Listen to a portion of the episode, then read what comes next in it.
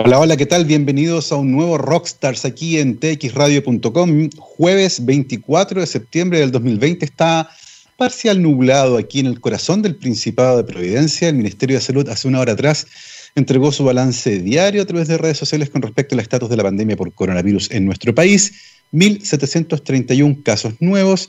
De esos, 395 son asintomáticos que van a ser claves para poder contener los contagios durante eventualmente eh, el segunda, la segunda ola de casos que ya estamos viendo con fuerza en algunos países de Europa.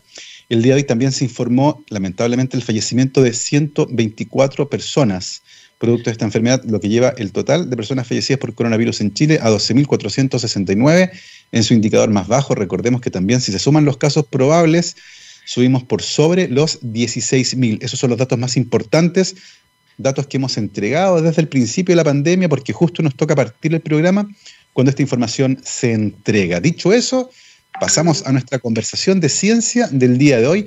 Ya nos acompaña nuestro invitado eh, a través del streaming.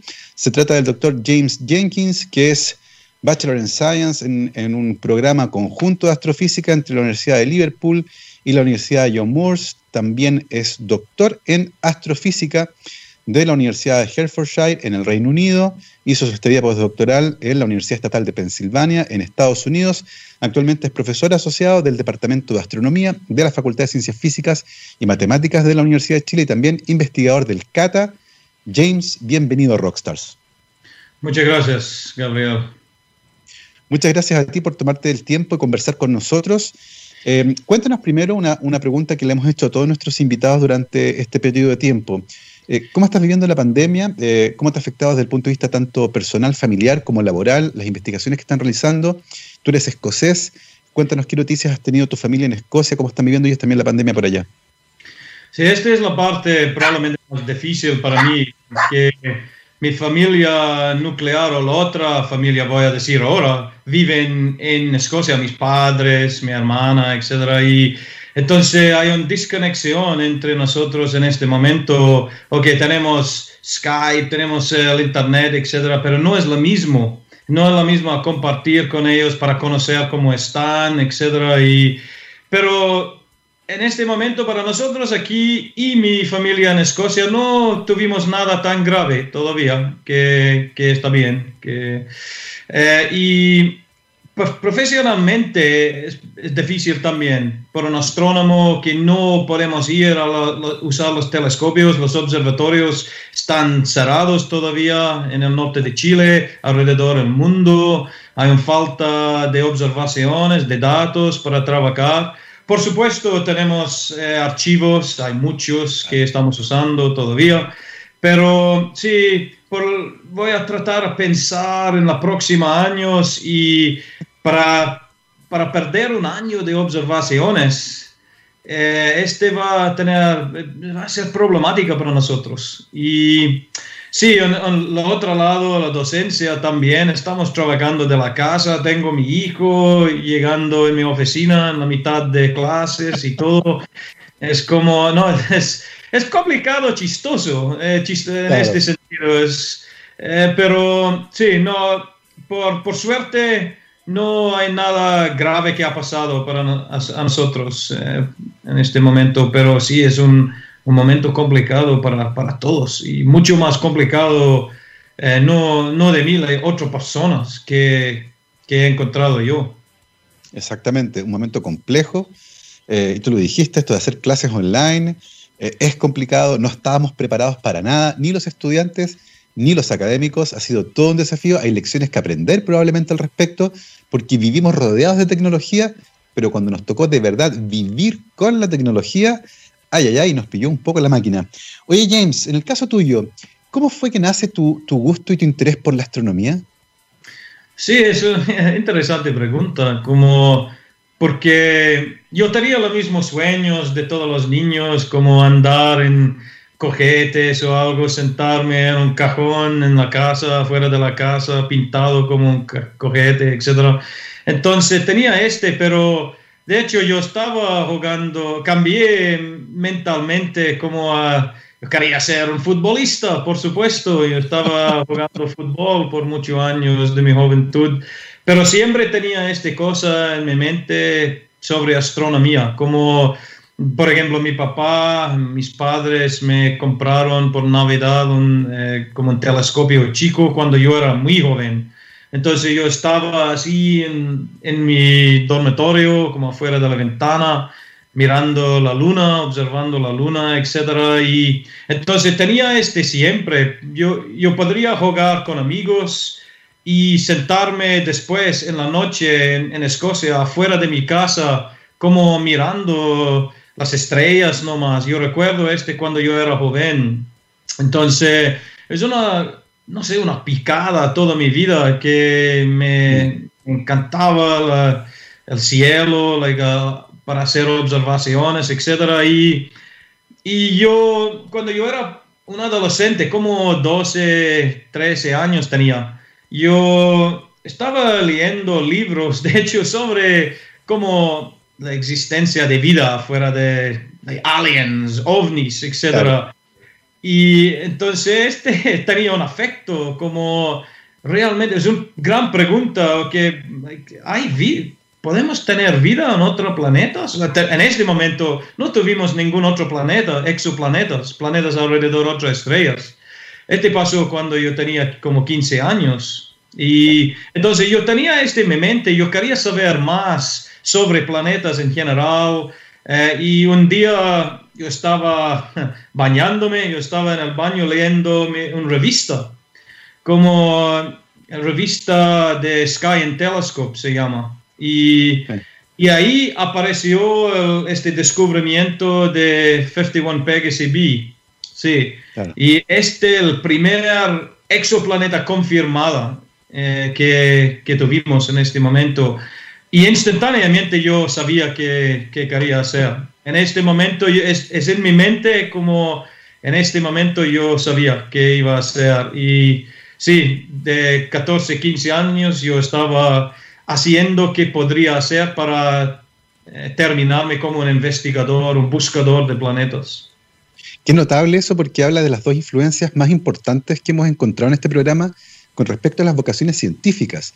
Eh, lo que tiene que ver con lo que ocurre en la casa, como a veces un libro, un regalo, en el caso tuyo como un telescopio, pero además lo importante que resulta la divulgación de la ciencia, porque muchas veces a través de estas revistas que son para un público no especializado, pero que sí tiene un gusto eh, por el cielo y el espacio, por ejemplo, uno se puede encontrar con este tipo de impulsos que marcan la carrera de las personas.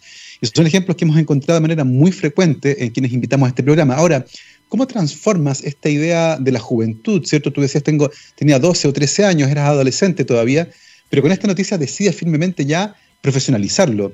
Eh, ¿Cómo decides entonces elegir un programa en particular?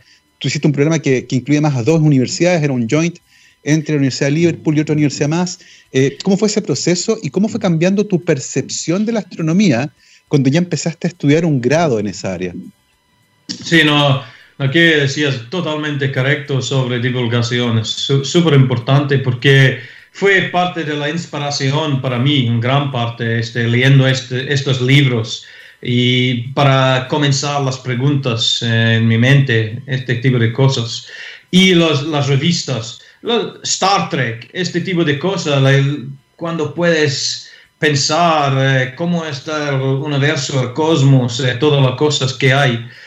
Y sí, entonces de ahí, de hecho, en el principio yo fui a un colegio, después mi secundario, colegio, en, en el Reino Unido tenemos este otro colegios como Further Education, como entre universidad y secundario. Y yo fui a este para hacer eh, como ingeniería, eh, un, programa ahí.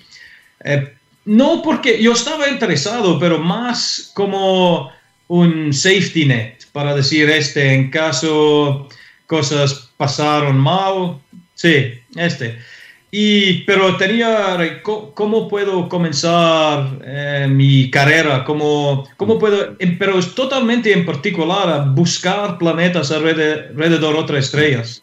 Este fue clave para mí. Yo estaba interesado en otras cosas, pero no tanto. Es, el, campo de exoplanetas fue la cosa que tenía, yo tenía adentro, que tenía que sí, alimentar. Este. Entonces yo busqué eh, programas y en particular la persona que eventualmente fue mi supervisor de mi doctorado, el profesor Hugh Jones.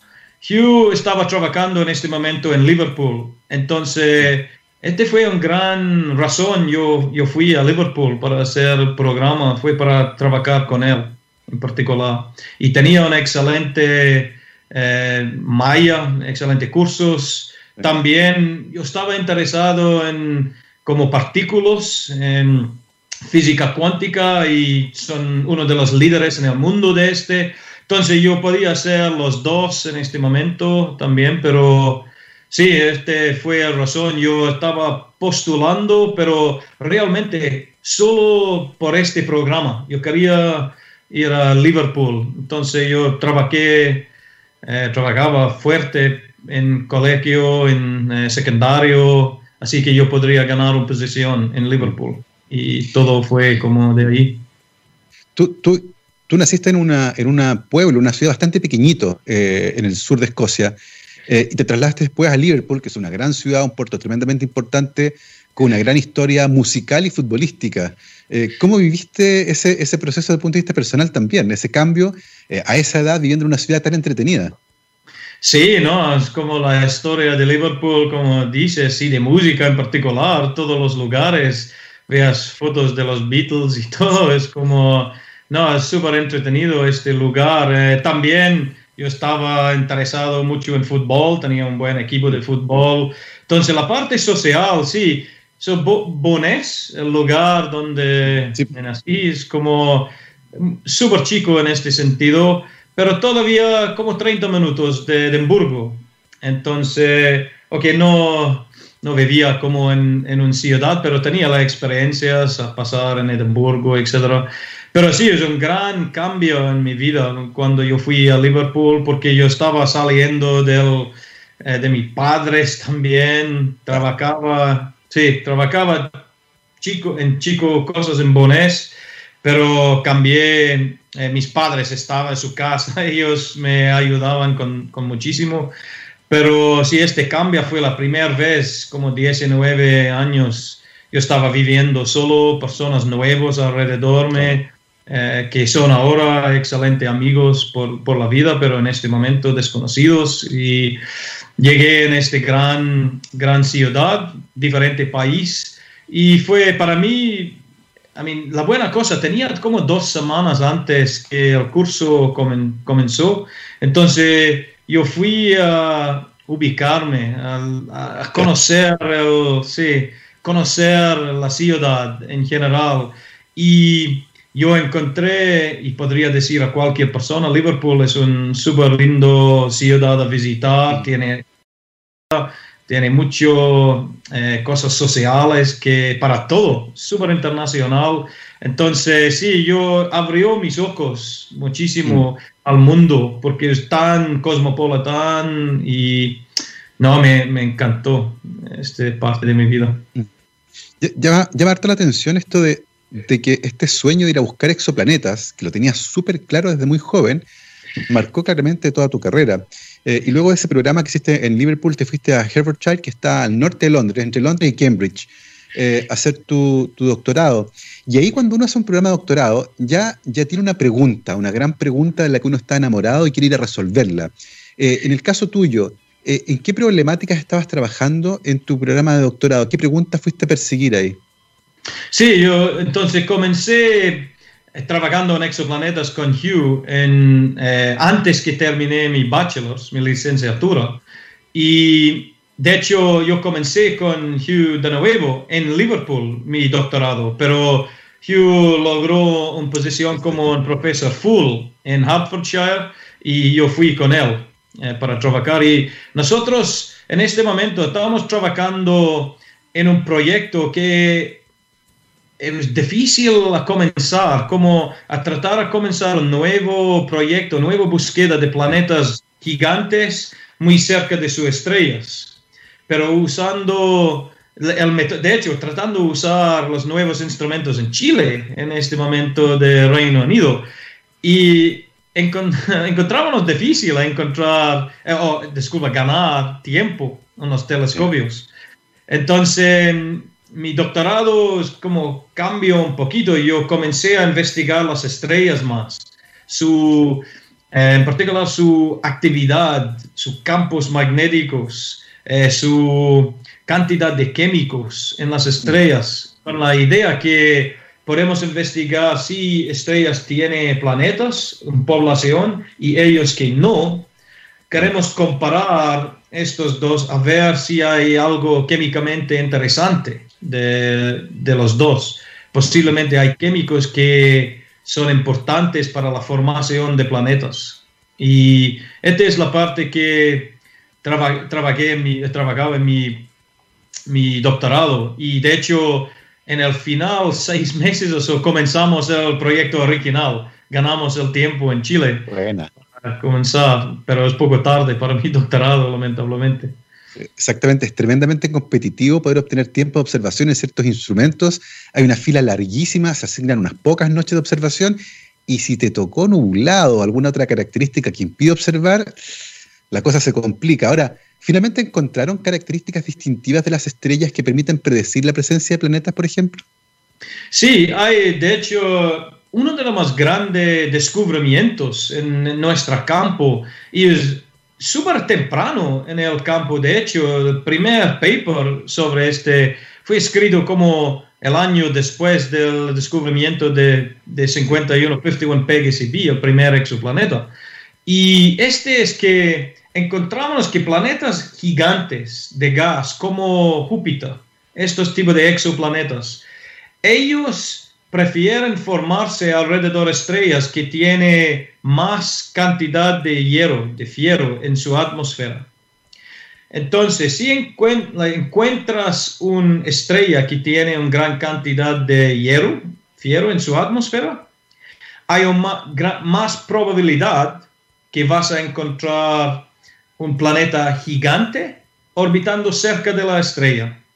Entonces, cuando podemos hacer la comparación entre las estrellas solares como el Sol, que tiene la más cantidad de fierro en su atmósfera, y ellos que tienen casi ningún, en este momento estamos encontrando muchos planetas gigantes alrededor, ellos con fierro, y básicamente ningún alrededor, ellos sin fierro. Y rápidamente tuvimos un idea, un modelo que podría descubrir, eh, no, descubrir, que podría explicarlo. Y es que los planetas se forman en un disco alrededor de la estrella. Cuando la estrella está todavía colapsando, todavía formando, hay un disco de materia alrededor, eh, disco protoplanetario decimos. Y ahí que es clave es el polvo en este disco el polvo que une exactamente, esta es la forma, es una forma de, vamos a formar cosas chicos primero y vamos a crecer, crecer ellos. Y la más polvo hay en la estrella significa que probablemente la más polvo eh, tenía en su disco, significa que más cosas, más basura, voy a decir, para, para crecer planetas. Y sí, este fue uno de los más grandes resultados eh, de, nuestro campo. Qué, interesante porque además es un área, y tú lo dijiste, que tiene 25 años, o sea, desde el descubrimiento del primer exoplaneta, ¿cierto? Han pasado solo 25 años. Y hoy en día eh, la, cantidad de exoplanetas nuevos que están apareciendo es gigantesca. Hemos aprendido en el fondo eh, a buscarlos. La revolución tecnológica también ha permitido tener instrumentos que mediante distintas estrategias permiten detectar cuando un planeta está orbitando alrededor de una estrella. Eh, y ese camino tan interesante que te llevó primero por caracterizar estrellas, por falta de tiempo para estudiar los exoplanetas, eh, y luego durante un poquito tiempo para poder hacerlo cuando tuvieron acceso a los equipos, eh, te permitió terminar el doctorado, y luego te fuiste a Estados Unidos, a Penn State. cuéntanos qué, qué, estuviste haciendo ahí, qué preguntas tenías y cómo finalmente llegas a Chile. Sí, entonces, cuando terminé mi doctorado, yo estaba buscando un trabajo y la, la parte súper interesante en este momento, estaba interesante para mí, es construir instrumentos. En particular, Penn State y mi profesor eh, guía en este momento, él tenía una conexión con una persona en Penn State para construir un nuevo tipo de instrumento que, por ejemplo, el instrumento que estamos estaba usando en este momento y que vamos a hablar después, HARPS, por ejemplo, funciona en un parte de eh, la onda electromagnética en el óptico, en particular, el óptico, que podemos ver con los ojos. Pero que queremos hacer en este momento es construir un otro instrumento en otra parte de esta onda, como en el, sí, en la infrarroja en particular, que es que usa, por ejemplo, tu eh, control para la tele.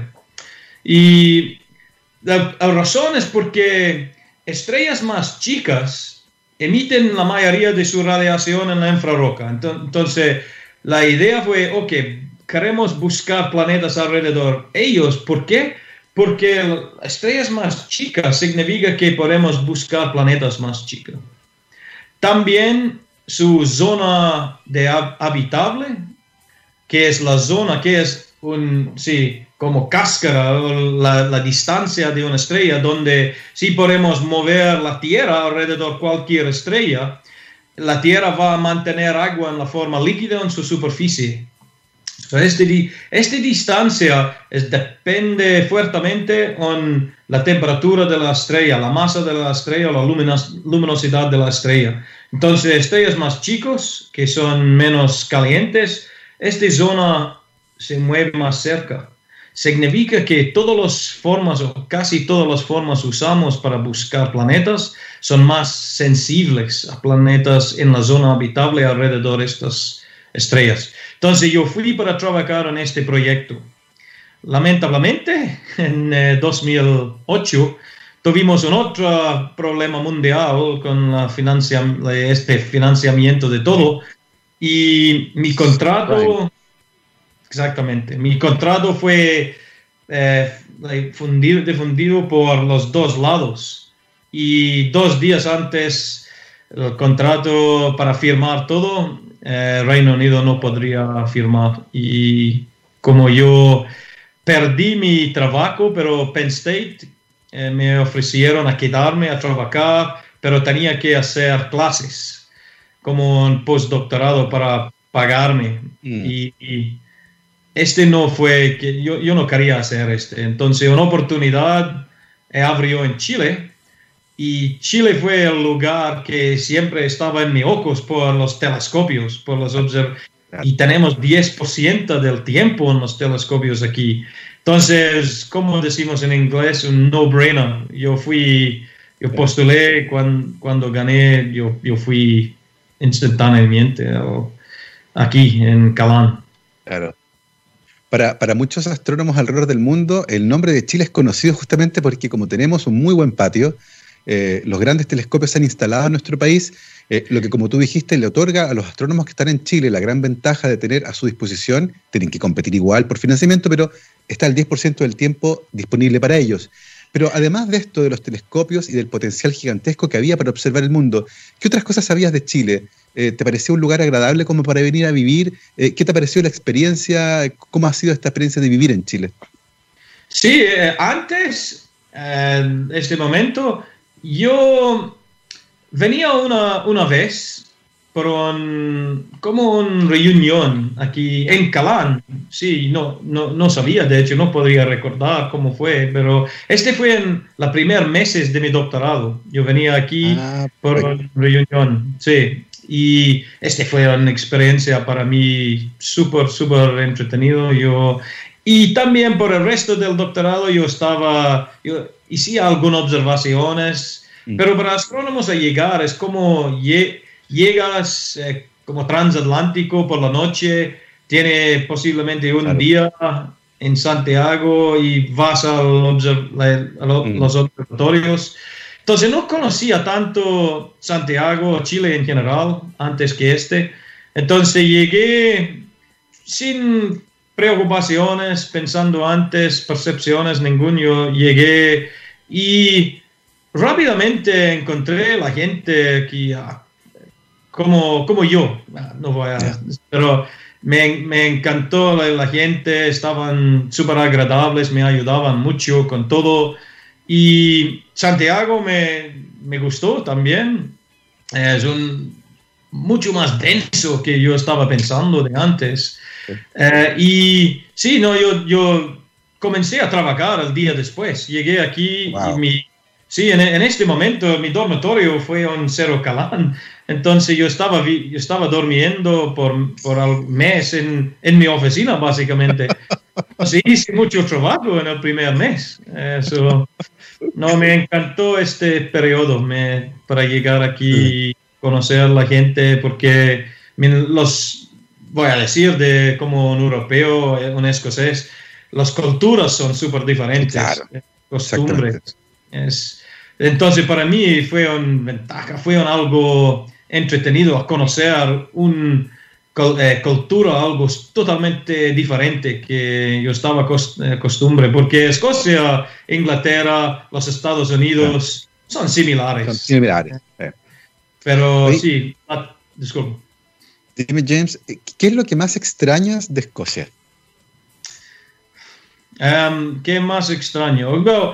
por supuesto, afuera de mi familia, Escocia es un país eh, súper, súper lindo. Como el sur de Chile, así, es muy, muy verde, etc. Pero voy a decir este en real, es verdad, me, este yo extraño, pero la cultura también que yo estaba acostumbrada, todavía tengo parte en mi corazón, juntar con amigos en un pub. Este es común. Es común a tomar una cerveza en un pub, a hablar de fútbol, ver fútbol. Y esta es una cultura que todavía no, no veo aquí en Chile. Es una cosa que está creciendo. Eh, e, este y el país como es bonito, este las dos cosas, eh, probablemente la lluvia, yo vivo en Pirque ahora y no tenemos mucha lluvia aquí, eh, definitivamente los últimos 15 años con cambio climático hemos algún problemas aquí. Escocia todavía hay cada dos días lluvia, entonces súper lindo, súper verde, pero sí.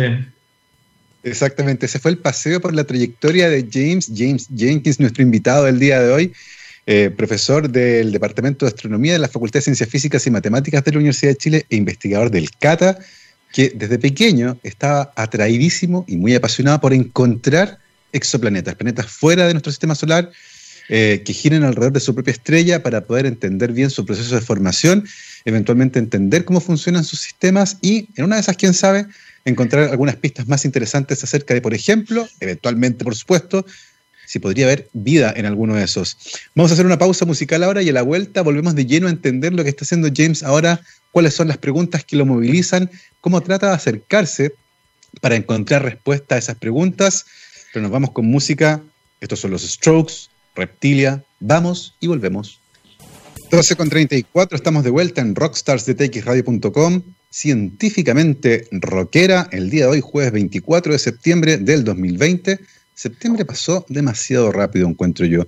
Estamos conversando el día de hoy con James Jenkins, que es Bachelor in Science en Astrophysics de la Universidad de Liverpool y la Universidad John Moore, doctor en Astrofísica de la Universidad de Hertfordshire en el Reino Unido y eh, hizo su estadía postdoctoral en eh, Penn State en Estados Unidos, actualmente profesor asociado del Departamento de Astronomía de la Facultad de Ciencias Físicas y Matemáticas de la Universidad de Chile y también investigador del CATA. Su pasión son los exoplanetas y en algún momento declaró que descubrir un planeta es parecido a la emoción de cuando nace un hijo. A ver, ¿cómo es eso? Cuéntanos un poco, porque una de las cosas interesantes que ocurre con la difusión científica es que usualmente los científicos explicamos qué fue lo que encontramos y qué es lo que significa pero rara vez decimos cómo nos sentimos cuando descubrimos eso. Y muchas veces esa emoción, que yo opino, es parecido, debe ser lo más parecido a hacer un gol en un estadio lleno. La primera vez que uno ve algo que nadie más ha visto. ¿Cómo vives tú ese proceso, por ejemplo? Sí, esta es la parte porque trabajamos en este, para hacer estos descubrimientos y entregarlos a la humanidad. Es como, mira, eh, difícil en algunas formas uh, describir la, emoción porque hay un momento cuando creemos que tenemos algo y este impacto, pero también hay la otra parte del cerebro que dice, well, tenemos que probar, hay mucho, sí, tranquila. eh, en un partido de fútbol pongas un gol, es, tú sabes qué pasa, al menos depende. Ahora no por el bar. Este, ahora es más parecido que nosotros, definitivamente, sí, porque nuestro proceso dura poco más, pero eh, sí, pero no, tenemos esta emoción en el principio que es similar, tu corazón está andando, wow, tengo algo eh, súper raro en algunos casos, pero definitivamente nuevo.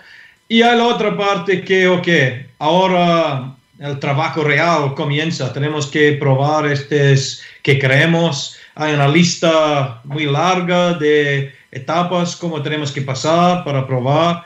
Y pero cuando pasa todo y tienes este nuevo cosa, que es, no importa, en nuestro caso es un nuevo mundo en el universo, alrededor de una otra estrella o algo, no, es eh, súper emocionante para, para, todo, para todo el equipo, porque es un equipo grande que trabaja fuerte, todos, alumnos, eh, profesores, personas que trabajan en el telescopio, es, sí, son logros, son logros que, como tú dijiste, siempre de equipos multidisciplinarios que involucran a muchísimas personas, que tienen esto de emocionante, pero con mucha calma, porque hay que confirmar los datos antes de emocionarse demasiado. Eh, y muy probablemente uno de los logros más interesantes en los que has participado tiene que ver con Próxima Centauri B, que, en su momento generó gran emoción entre los astrónomos, pero también entre el público general, porque era un planeta orbitando a la estrella más próxima a nuestro Sol. Eh, cuéntanos un poco cómo fue ese proceso, cómo uno detecta una estrella, eh, perdón, un planeta orbitando una estrella como eh, Alfa cómo fue este proceso, cómo, cómo lo detectan, cómo lo estudian y cómo se ha seguido estudiando luego de su descubrimiento. Sí, no, Próxima B fue probablemente lo más trabajo, trabajo más impactante que yo he involucrado hasta ahora, de hecho. Ahora tiene como lo mismo eh, cosas que estoy haciendo que no son mi trabajo, eh, como voy a decir. Pero sí, en el momento de próxima vez, la cosa es que nosotros lo encontramos años antes, de hecho, como 2018. Mi, sí, trabajando con mi compañero y sabemos que, que tuvimos. De hecho, escribimos un paper para publicar pero el paper fue rechazado por, porque, sí, porque es como no difícil, difícil probar, es como una pregunta, pero real, pero pregunta. Entonces, un otro compañero que fue el líder en el final del paper, eh, Guillem, Guillem Anglada Escude, doctor, él comenzó un otro proyecto aquí en Chile, on HARPS, pero también con otros telescopios alrededor del mundo para investigar no solo la forma que usamos eh, antes, y voy a explicarlo en un segundo, pero también eh, fotometría. Fotometría en el sentido que tomar un telescopio, poner una cámara y vamos a medir la luz, no más. Eh, cómo, cómo, ¿Cómo va la luz? y que podemos usar por este, número uno es tránsito, que dices, este planeta no está en tránsito, lamentablemente. Pero que puedes hacer es buscar la cambio de la luz, que es por, por ejemplo, la rotación del... So, tenemos manchas, son estrellas, como el Sol, el Sol tiene poco manchas. Y estas es regiones donde tenemos fuertes campos magnéticos, como rompiendo la superficie, tenemos una mancha. Y cuando estas manchas están rotando alrededor de la estrella, tenemos un cambio de luz. Que, entonces, una pregunta de nosotros fue, well, ¿este descubrimiento próxima B realmente es solo mancha? que está, o grupo de manchas? Entonces, en este momento, Guillem comenzó el proyecto para observar también con telescopios para buscar su rotación y más observaciones críticas, las observaciones que se llama velocidades radial. Este es que usamos para buscar planetas, confirmar planetas y medir su masa, su peso. ¿Y qué es una velocidad radial? Una velocidad radial es cuando podemos usar instrumentos como HARPS en Chile que mide la velocidad de la estrella hacia espacio, hacia nosotros, por la interacción gravitacional de un planeta en órbita. y tiene un periodo de órbita lo mismo y eh, que también puede medir es básicamente una curva señal como así y el ancho, la amplitud de esta curva nos da la masa mínima del planeta.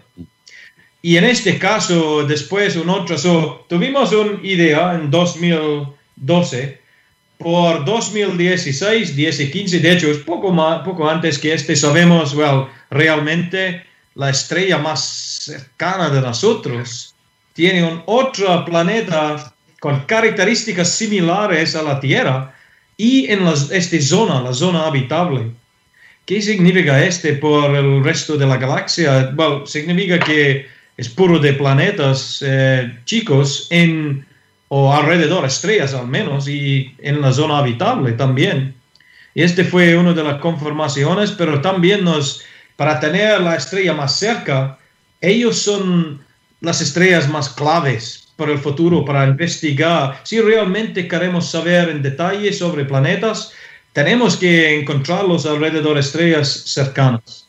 Sí, entonces la importancia de Próxima B fue gigante por, por este, sí.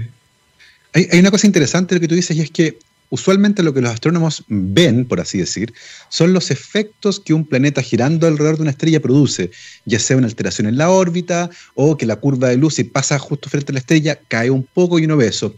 Eh, pero hemos visto, tenemos imágenes de, podemos aspirar con la tecnología que tenemos, por ejemplo, a poder visualizar, y, me refiero en, el rango visible, eh, al, planeta alrededor de mm, la próxima B.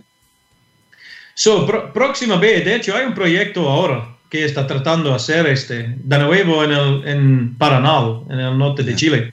Está tratando de tomar imágenes directas de Próxima B. Y es posible. no sé si vamos a hacerlo con este proyecto. Posiblemente sí, tiene la sensibilidad, pero con la próxima generación de, de telescopios, por ejemplo el ELT, GMT, ELT, 39 metros, diámetro la mitad de un cancha de fútbol, es gigante, estamos hablando.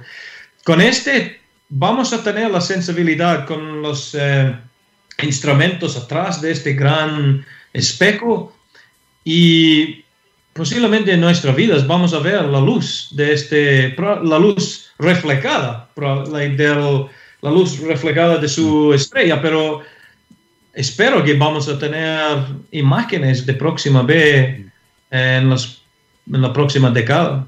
Mm. Eh, es súper interesante esto del área de exoplanetas, lo conversamos en el primer bloque, un área relativamente joven de la astronomía, el primer descubrimiento fue hace 25 años atrás, Hoy en día literalmente se han descubierto miles de exoplanetas eh, y cuando uno analiza, por ejemplo, la distribución de esos exoplanetas, el tipo de estrella alrededor de la que giran y, eventualmente que se ubique en esta zona habitable, que es la que permitiría en teoría la existencia de agua líquida, que es la mejor aproximación que tenemos nosotros para entender la vida. Cuando uno proyecta eh, en nuestra galaxia, por ejemplo, uno podría estimar qué cantidad de exoplanetas debería haber que estuvieran en condiciones similares, por ejemplo, a la de la Tierra o a la de Próxima B? Podemos hacer estos tipos de calculaciones, sí. Es mejor hacer calculaciones basadas en observación, por supuesto. Y, por ejemplo, la nave espacial Kepler eh, nos, nos dio este tipo de números, como la cantidad de planetas.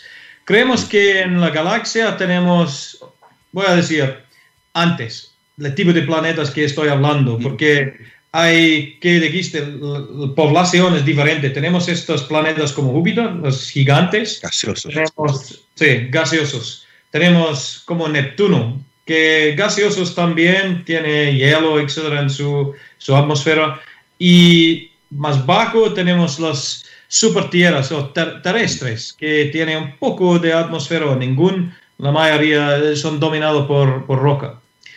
Y, por ejemplo, las supertierras tienen masas o peso como entre 1 a 2 veces que la Tierra hasta 10. Mm. Y en, esto, en este caso, creemos que este tipo de planetas existen alrededor como, oh, la cantidad son algo como 40 millones, mil millones en la galaxia. Sí, algo, algo así. Hay más, más planetas que hay estrellas. Cada estrella tiene, tiene planetas. Este es que estamos diciendo.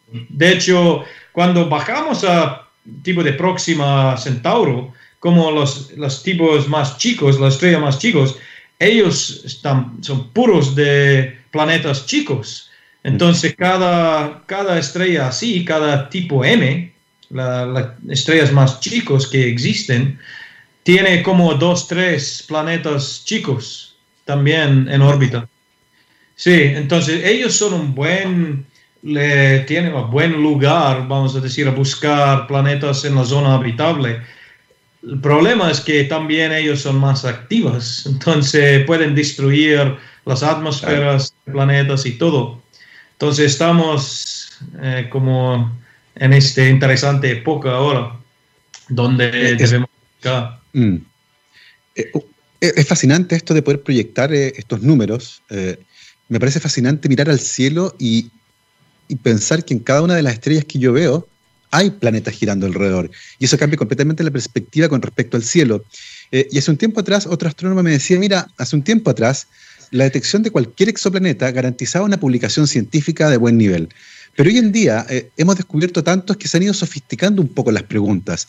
Eh, ya no solo tienes que detectar un exoplaneta, tienes que tener muy buena evidencia y ojalá alguna característica adicional. ¿Cómo, ¿Cómo, visualizas tú este campo? ¿En qué dirección vamos? ¿Dónde están los hallazgos interesantes hoy en día en la ciencia de los exoplanetas? Sí, es no es de una buena pregunta porque estamos viendo la evolución de nuestro campo. ¿Qué, dices? Como en 95, obvio, eh, esta publicación de 51 Pegasus, Nature, boom, ganaron el premio Nobel por este. Y por tiempo podríamos publicar un Júpiter como eh, gigante, planeta gigante. Ahora no podemos hacer este, un, un, voy a decir, un planeta gaseoso o algo estándar, es difícil a publicar. Entonces, pero la evolución es interesante porque antes todo fue por velocidad radial, con HARPS, etc. Ahora estamos en una transición a usar estas naves espaciales que usan el método de tránsito, sí, que explicaste antes. Y entonces con la combinación de estos dos, podemos tener no solo el tamaño físico de tránsito del planeta y su peso, su masa por velocidad radial, pero la densidad. Y la densidad eh, nos, nos permite modelar o tener una idea de su estructura interna. Entonces, ¿qué estamos haciendo? Podemos publicar planetas individuales, voy a decir, pero normalmente más chicos ahora y con la combinación de los dos. So, super tierras, Neptuno, mini Neptunos, con, sí, con modelos para su estructura. Pero en, en el futuro cercano, donde vamos? Esta es una buena pregunta. Y que hablamos de imágenes directas antes, imágenes es un campo que va a explotar pronto con, y ahora está creciendo rápidamente.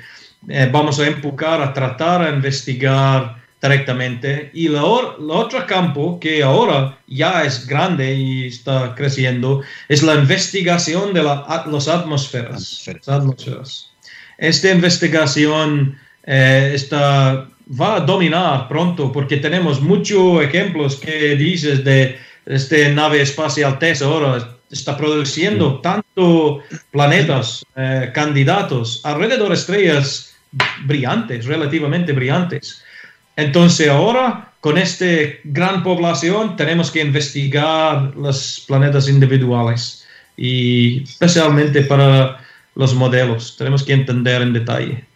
Es interesantísimo porque esta revolución tecnológica, tú lo dijiste, con estos instrumentos que están en el espacio, como Kepler, como TESS, los grandes telescopios que se están proyectando construir, por ejemplo, en Cerro Armazones, en el norte de Chile, con un espejo gigantesco que de verdad es una cosa monumental, van a, generar una revolución. Pero de la mano con eso, ¿cómo han ido cambiando tus propias preguntas? Por ejemplo, ahora, eh, ¿qué, aspectos específicos de tu área de investigación son los que estás explorando? Eh, ¿qué, preguntas en particular te quedan todavía por contestar? Sí, no, I mean, por ejemplo, con el ELT, La, idea es que con más grande telescopio, más grande espejo que tenemos es más fotones, más luz. Y, I mean, básicamente luz es solo que tenemos para trabajar nuestra, los astrónomos.